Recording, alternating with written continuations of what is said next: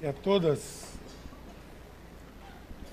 O, o, texto que nós lemos hoje aqui, o Evangelho de João, esse texto, capítulo 3 do Evangelho de João, é um dos textos mais conhecidos, na é verdade, é um dos textos bíblicos mais conhecidos por todas as pessoas. Onde quer que você vá, você vai encontrar alguém, você vai ver isso de alguma forma, você vê isso nos muros, você vê isso nas paredes, você vê em todo canto JO 316, João 3,16. Muito bem, esse é um texto que fala de alguém que foi inquirir Jesus, que foi perguntar a Jesus quem ele era. Então, quando alguém faz essa pergunta, ela precisa de uma resposta. E eu gostaria de colocar para você aqui, começando essa pergunta. Hoje eu quero fazer isso. Eu quero perguntar a você em primeiro lugar: você acredita em Jesus? Você acredita em Jesus? Talvez essa resposta vai ser ainda muito ampla, né? Acho que a maioria das pessoas vai dizer que acredita, tanto vocês que estão aqui, como aqueles que nos encontram, que nos ouvem pela internet, que assistem ou que pegam essa mensagem gravada, vão dizer: bom, eu acredito. Acredito, lá em casa a gente celebra o Natal, Natal é o nascimento de Cristo, eu acredito que Jesus andou por aqui. Ok, então vamos partir para uma segunda pergunta. Você acredita, você crê que Jesus veio a esse mundo, mas veio com uma missão específica, algo específico, ele veio fazer algo que ninguém podia fazer? Então, é possível que boa parte das pessoas também responda que sim, Imagino que ele veio fazer algo importante, algo específico, mas ainda muita gente pode ficar ainda nessa, mesmo sem uma implicação espiritual, pode crer que Jesus de alguma forma veio a esse planeta para fazer algo específico. Mas eu vou adiante. Uma vez crendo que ele veio fazer essa missão específica, você tem ideia de que missão foi essa? Qual foi a missão especial de Jesus nesse mundo? Essa é a pergunta número 3. Para o que eu também entendo que há uma gama de respostas ainda um pouco ampla. Pessoas aqui vão começar a, a dizer coisas que vêm no seu coração, coisas que elas acham, coisas que elas creem, coisas que elas imaginam ou que ouviram alguém dizer. Eu creio que Jesus veio para isso, que veio para aquilo. Mas ele veio veio com uma missão e veio com uma missão específica. Alguém vai dizer que Jesus era um profeta. Muito bem. Se você disser que Jesus era um profeta, você não está de todo enganado.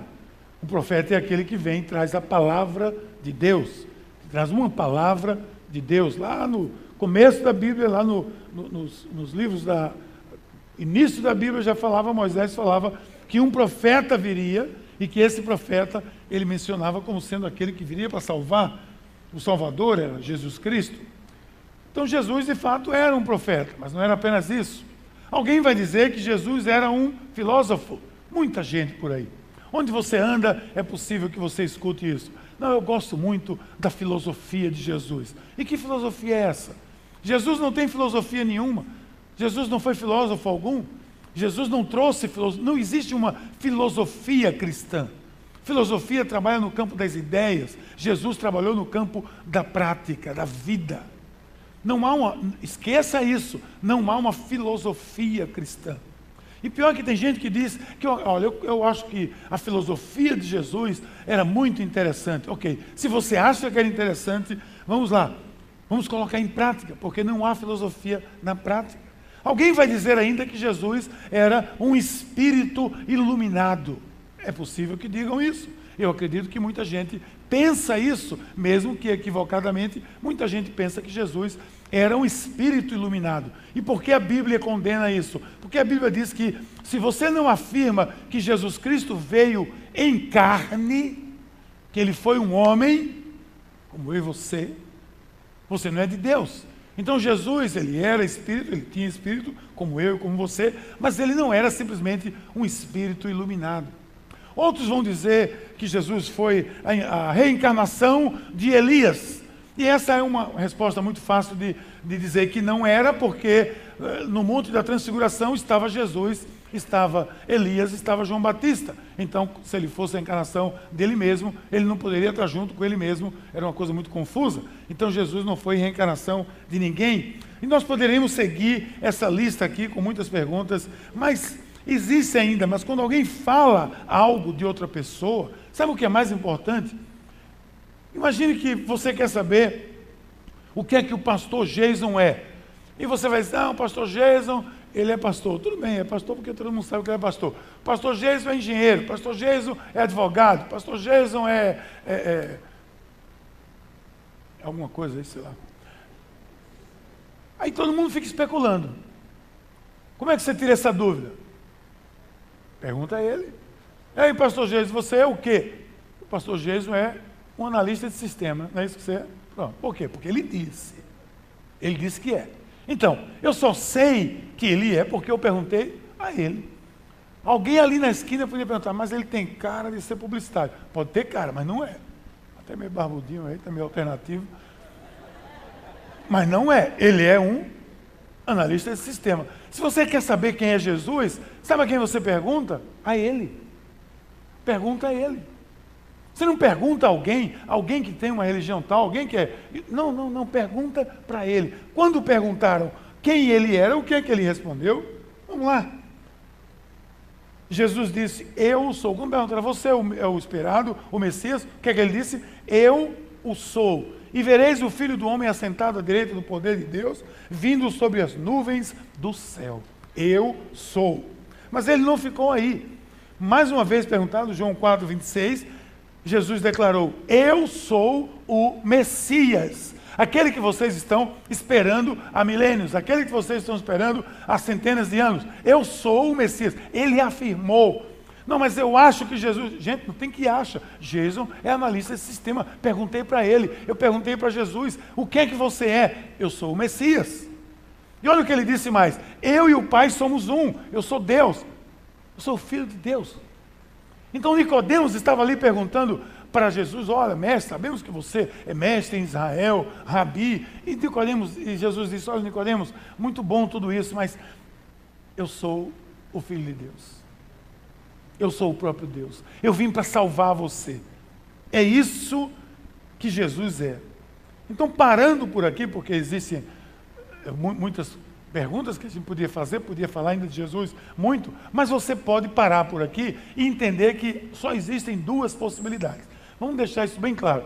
Só existem duas possibilidades nesse caso aqui. Ou Jesus era Deus, ou Jesus era um lunático. Porque imagina que você pergunta a alguém por aí hoje, quem é você? A pessoa diz, eu sou Deus. Não tem aquele, aquele pseudo-Cristo aí que anda até em, em, em, programa do Ratinho, o cara vai, parece, vai em todo canto. Aí pergunta para ele, quem é você? Se eu sou Deus. Conversa, tu é Deus coisa nenhuma. Que tu é Deus coisa nenhuma? Ninguém vai acreditar. É um lunático. Ou então, ou Jesus era um lunático, ou ele era Deus. Só existem duas possibilidades. Não filósofo, não espírito iluminado, nada disso. Ou ele é o filho de Deus, ele é o próprio Deus, ou ele era um lunático. Como temos visto, eu e você, e muitos, e milhões e bilhões de pessoas, temos visto o que ele fez, o que ele continua fazendo nesse mundo. Nós temos elementos suficientes para admitir que ele não era nenhum enganador. Ele não me enganou naquela noite de 21 de dezembro de 1979, quando eu encontrei com ele na Conselheiro em Boa Viagem. Ele não me enganou. Nesses últimos trinta e poucos anos que eu andei com ele, ele não me enganou. Eu ando com ele, eu vejo com ele, eu estou com ele, eu falo com ele. Já falei quantas vezes com ele hoje, e ele comigo. Então ele não me enganou. Ele não enganou você, ele não enganou os seus discípulos, ele não enganou aqueles que ele deixou o cargo, em, o cargo de levar a palavra, ele não enganou ninguém. Então ele não era enganador. Se ele não era enganador, quem ele era? Ele era Deus. Nós vamos por eliminação. Se quer lógica, vamos para a lógica. Por isso, quando João escreve no seu evangelho, ele diz de início logo: olha o que ele diz. Aquele que era a palavra Deus era apenas o que? Eu sou. O que é que Deus disse para Moisés? Eu sou. Era a palavra. Aquele que era a palavra tornou-se carne e viveu aonde? Entre nós. Vimos a sua glória como a do unigênito vindo do Pai, cheio de graça e de verdade. Então tudo isso traz, vai trazendo uma bagagem de importância, de relevância muito grande a vinda de Jesus a esse mundo. Foi algo muito relevante, foi algo muito importante. Jesus não começou, gente, a existir naquele estábulo em Belém. Jesus não começou a existir naquela agonia de procura um lugar para Maria ter uma criança. Não. Não foi ali na manjedoura que Jesus começou a existir. Jesus é Deus. Olha o que ele diz aqui. Vamos lá. Colossenses na Bíblia Viva, que é muito bacana essa, essa versão, que diz assim: Cristo é a semelhança perfeita do Deus invisível. Ele já existia antes de tudo, antes de Deus criar qualquer coisa. E, de fato, o próprio Cristo é o Criador que fez tudo no céu, na terra, as coisas que podemos ver e as coisas que não podemos. O mundo espiritual, com seus reis e reinos, seus governantes, suas autoridades, todos foram feitos por Cristo para o seu próprio proveito e glória. Deus criou, Cristo participou disso, Ele é próprio Deus, Ele participou de tudo. Ele é o próprio Deus. Veja a relevância disso. Mas, olha o texto de Filipenses 2,7. Mas ele esvaziou-se a si mesmo, vindo a ser servo tornando-se semelhante aos homens. Aí começa a relevância da coisa. Aí começa o ponto-chave de tudo isso. Aquele que tudo criou, aquele que tudo fez, aquele que tem toda a glória, se esvazia por você. Essa é a série que nós começamos hoje. Foi por você. Foi por você é o plano redentor de Deus para a humanidade. Foi por você. Esvaziou-se. Acabamos de ter domingo passado um eclipse lunar. Coisa bacana, né? Aí a, a lua foi se escondendo e eu acompanhei e ela foi se escondendo na sombra da terra e sumiu. O brilho do sol que a lua transmitia foi opaco. Mais ou menos assim, a glória de Deus foi eclipsada ali naquele momento. E ele se tornou homem e veio em carne para viver no nosso meio, para viver como um de nós, para sofrer como um de nós, para que pudéssemos ser salvos. Esvaziou-se a si mesmo. Você tem a noção do que é isso? Você ganha hoje a noção do que é isso? É o próprio Criador do universo. Então pense pelo menos assim: é o próprio Criador do universo, o Criador de todas as coisas que se faz um de nós. Então houve uma motivação muito grande. Para isso acontecer, houve uma motivação muito especial. E qual foi a motivação? Você.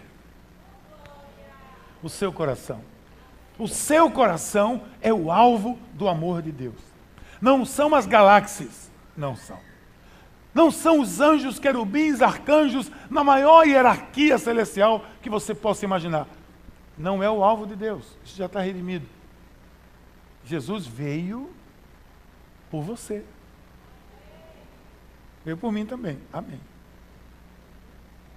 Olha o que diz o texto, 1 João. E vocês sabem que ele se tornou homem a fim de poder tirar os nossos pecados? E que nele não há pecado nenhum? Não há pecado?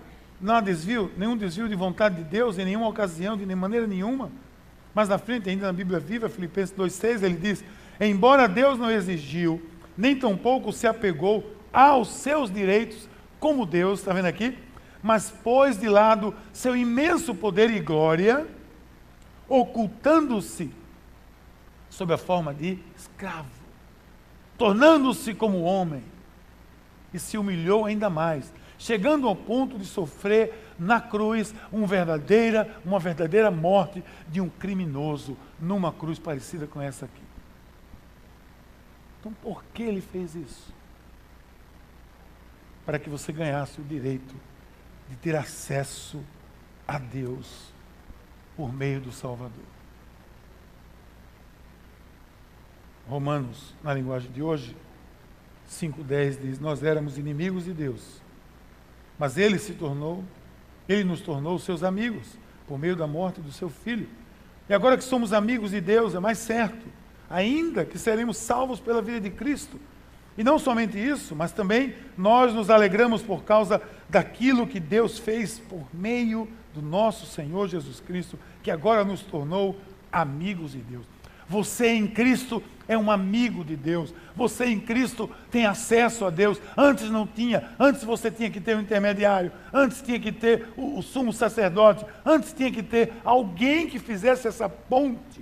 Mas a cruz é a ponte. Antes, se vocês fossem a congregação, aqui seria o, o, o, lugar santo, e aí dentro seria o lugar santo dos santos, mas só entrava por aquela porta uma pessoa, o sumo sacerdote, que ia levar os pecados de todos nós, e devia ser muito pesado cá para nós, para ele entrar aqui com todos esses pecados, mas somente ele entrava, hoje não. Hoje qualquer pessoa em Cristo tem acesso, essa é a relevância, esse é o propósito, esse é o objetivo. Jesus veio para isso. Jesus veio por você. Essa é a boa nova. A boa nova do Evangelho. E ainda mais, a boa nova vai adiante. Porque a boa nova é o que ele traz para você.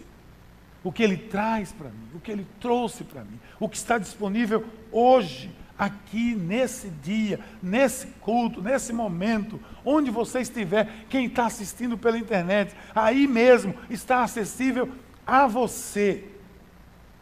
Eu vou dizer aqui algumas coisas. Ele veio por você, mas ele veio primeiro para trazer perdão para você.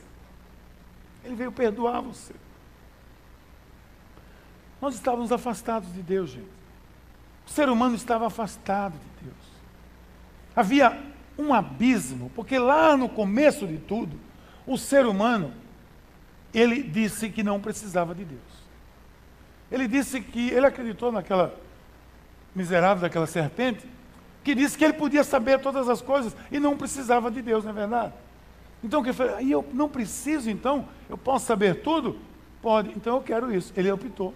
E nós herdamos essa separação. Houve um abismo por isso que Deus trabalha um plano de redenção para tornar a humanidade para si novamente. É como você e como eu, que temos filhos. Às vezes o filho, por um motivo ou por outro, se desvia do caminho que você ensina. E o que é que você vai fazer? Você vai criar um plano, uma estratégia. Você vai fazer de tudo. Você vai falar com amigos, eu sou pai sei. Você vai falar com amigos deles, você vai falar com parentes, você vai fazer um plano para que ele volte para o caminho. Esse é o plano que Deus tentou fazer, que vem tentando e tentou e terminou em Jesus Cristo.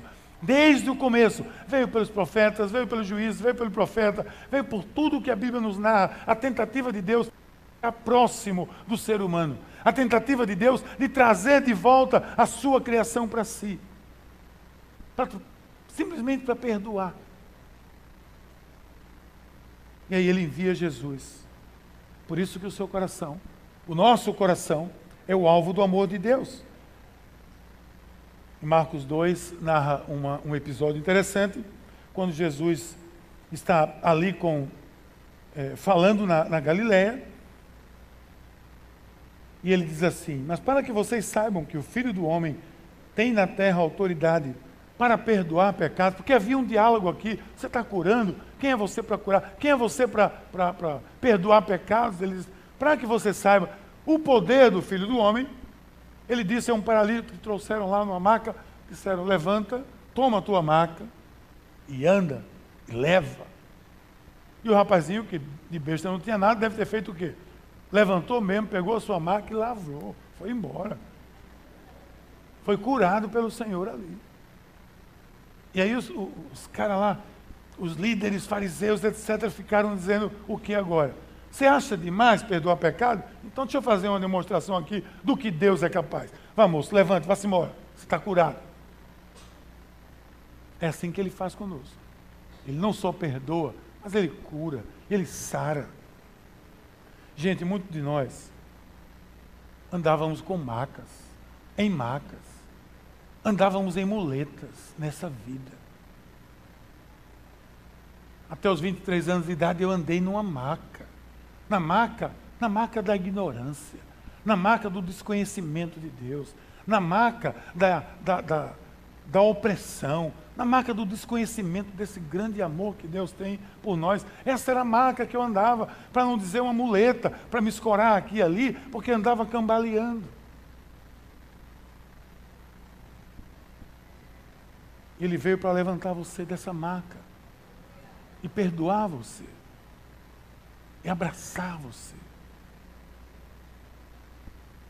Mas além disso, ele não veio só para perdoar, porque quando ele perdoa, o que é que acontece quando ele perdoa?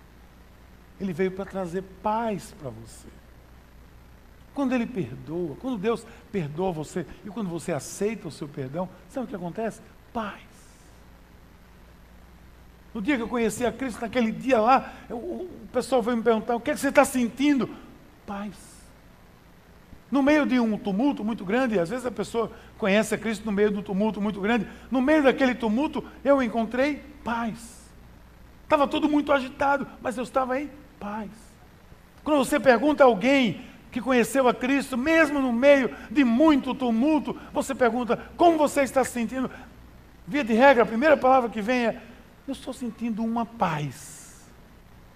Porque ele veio para trazer paz para apaziguar o seu coração. E a gente vive num mundo envolvido com tanta guerra. E sinceramente eu creio que, não obstante tantas guerras aí, eh, guerra com o Estado Islâmico, guerra não sei aonde, guerra em todo canto, todas as guerras, elas não se comparam à grande guerra que o ser humano trava dentro de si mesmo. Às vezes ele com o próprio Deus, mas às vezes ele consigo mesmo, os seus conflitos, as suas frustrações pessoais, ele não tem paz, e Jesus veio para trazer paz. A guerra que uma pessoa trava com seus dramas é o que mais afasta de uma vida plena. Mas Jesus veio para trazer paz, a verdadeira paz, para você e para mim. Ele veio colocar aquela bandeira branca. Fizemos uma série aqui recentemente chamada Bandeira Branca. É quando você hastia a bandeira e diz: eu quero paz. Quando se assina um tratado, um acordo de paz, o que é que acontece? Em seguida, paz. Cessa fogo, paz. E as pessoas relaxam. Não vai haver mais bomba, não vai haver mais bombardeio. Estamos em paz. Segunda Guerra Mundial, as pessoas em Londres se escondiam no, no, nos subterrâneos dos metrôs toda noite porque toda noite ameaças e bombardeios. Imagina a alegria quando o, o, o, Tratado de Paz foi assinado. Não vai haver mais bombardeio, não vai haver mais barulho, não vai haver mais trauma, não vai haver mais esse, essa, essa agonia que nós vivemos. Assim mesmo é com Jesus, ele veio trazer paz, veio trazer a verdadeira paz. Quando ele entrou uma vez na sala, lá em Lucas 24, já no final, quando ele assustou, ele entrou, enquanto falavam, Estavam falando sobre o quê? Sobre a ressurreição de Cristo, aquele tumulto. Ele ressuscitou, ressuscitou? Não, sim. As mulheres vieram dizer, ninguém acreditou direito nas mulheres, outros acreditaram, e a gente sabe que às vezes o povo não acredita no que a mulher diz, porque a mulher fala muito, mas ali foram as mulheres que estavam lá com Jesus, e foi assim, e o que aconteceu? De repente Jesus entra na sala. Quando ele entra, ele trouxe paz. Porque onde ele entra, ele traz paz. Se estavam discutindo sobre ele, ele disse: Paz seja com vocês. Shalom, paz. Até hoje, o povo lá de Israel, quando se cumprimenta, se cumprimenta com shalom. Você encontra alguém na rua, shalom. Talvez porque vivam num ambiente de tanta guerra que o maior desejo deles seja paz. Então, o tempo todo eles estão falando de paz, paz, paz. As guerras existem porque essa maior guerra ainda não foi vencida. A guerra do ser humano no seu interior, consigo e com Deus.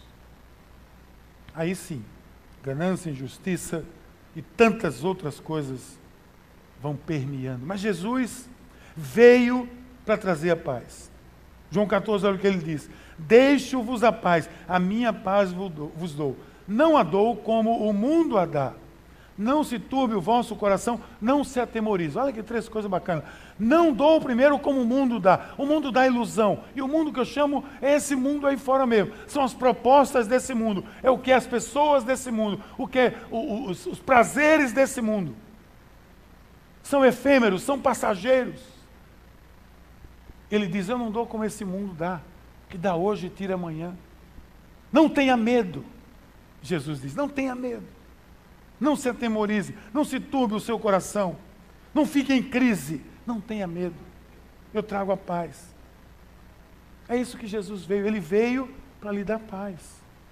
E se você não tem paz ainda, você pode ter hoje, nesse dia. É só você levantar a bandeira branca e dizer: Jesus, eu quero isso para a minha vida. Eu quero viver essa paz. Eu estou no meio de um tumulto. Falamos quatro semanas sobre isso. Eu estou no meio de um furacão, no olho de um furacão, mas eu posso ter paz se eu estiver com Jesus. Uma vez perdoados, você recebeu paz. Uma vez você em paz, você pode receber mais. E ele veio agora para lhe dar poder. Mas por que isso? Porque se ele lhe dá paz, se ele lhe perdoa, aí você entra em paz. Mas também você não pode ficar naquela paz zen. Estou em paz. Pense numa paz. Está tão em paz que está morto. Não faz nada.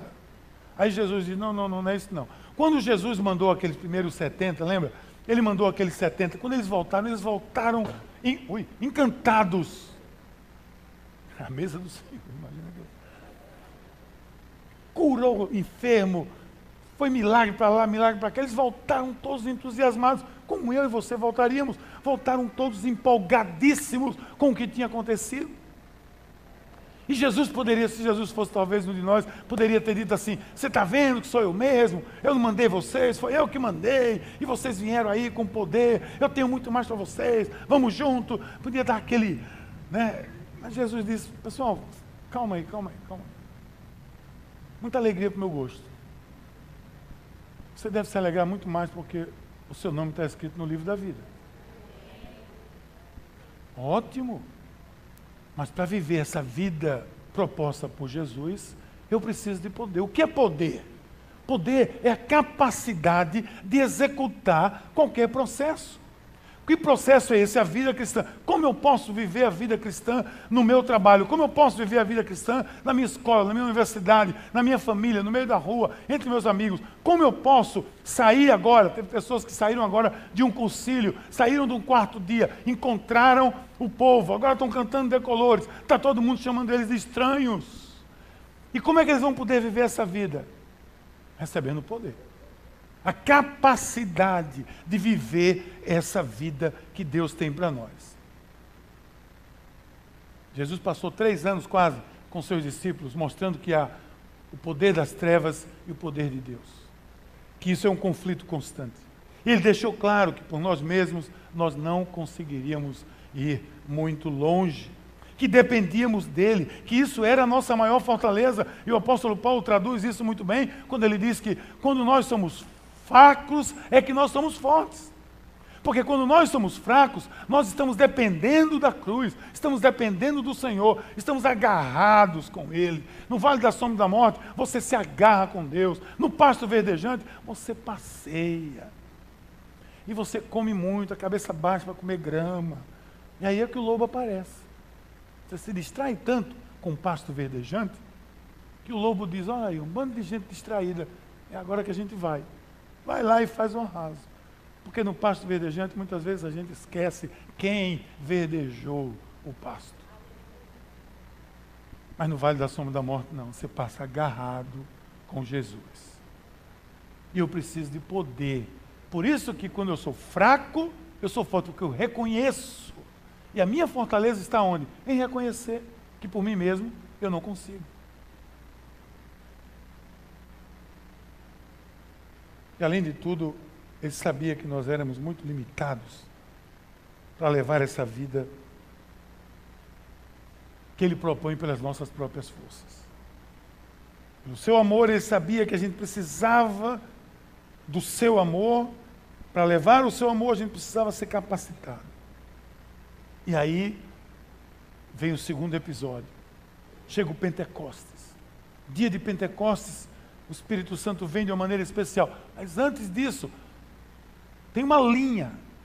Leia a Bíblia com cuidado. existe uma linha do grupo cristão, que ainda não era nem igreja, era um grupo de gente, meio intimidado, pequeno, e talvez eles eram assim, ó, eles eram aquelas pessoas que diziam: ah, rapaz, é tão bom estar com Jesus, é tão bom estar com Jesus.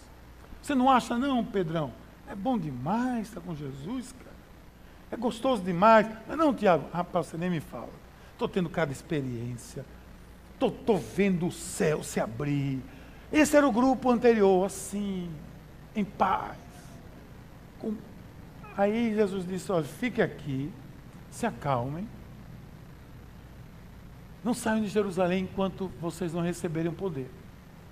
Porque não é isso aqui que eu quero para vocês, não. É algo diferente. Aí vem o Espírito Santo em Pentecostes e traz o quê? O poder. Capacita.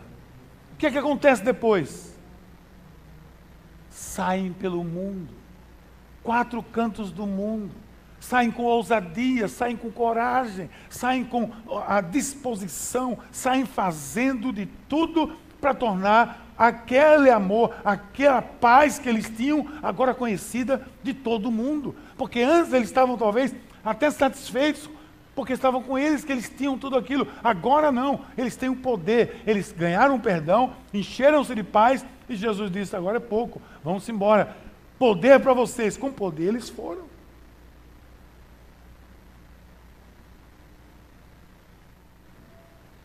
Mas não ficou por aí. Porque no final de tudo, perdoados, cheios de paz, revestidos do poder, significa vida abundante. E Jesus veio para isso, para dar a mim e a você vida plena, vida em abundância. O texto bíblico vai dizer que veio para roubar, matar e destruir. Mas eu vim para que tenham vida e a tenham em abundância. Eu vim para que tenham vida e a tenham em abundância. Essa é a vida em Cristo. É vida completa, é vida cheia, transbordante, felicidade possível no nosso meio. E eu entendo que nesta, nesse mês de outubro, nessa série de ministrações, nós vamos estar apresentando as principais razões que você tem para se tornar ou para se manter firme como cristão. Nós estamos apresentando isso, esse é o nosso propósito, para que a colheita seja maior, para que a colheita seja grande. Jesus veio por você. Sua vida foi derramada por você. Sua glória foi desfeita por você. E o que eu quero orar com você hoje aqui é para ter o privilégio de apresentar a figura que de fato pode mudar a sua vida. Essa é a figura, é Jesus Cristo a figura que de fato pode mudar a sua vida. A plenitude da vida não pode se realizar sem Jesus. Sabe por quê? Porque Deus é a plenitude de tudo. Como eu posso ter a plenitude da vida sem Deus, que é a plenitude de tudo? Eu preciso dele. E você precisa. Então hoje nós aprendemos que ele veio por você. Ele quer trazer perdão para você. Ele quer trazer paz para você. Ele quer capacitar você com poder. E nisso se constitui a vida abundante que ele veio para trazer para você. Vamos orar? Pai querido, muito obrigado, Senhor, pela tua mão sobre a nossa vida. Obrigado pela tua palavra, Senhor, que nos mostra a vinda do teu filho Jesus por nós, para nos fazer a sua imagem, para dar a nós o perdão que tanto nós precisamos. para trazer a nós a paz que ainda não existe no nosso coração, para nos capacitar a viver essa vida que tu propõe para nós.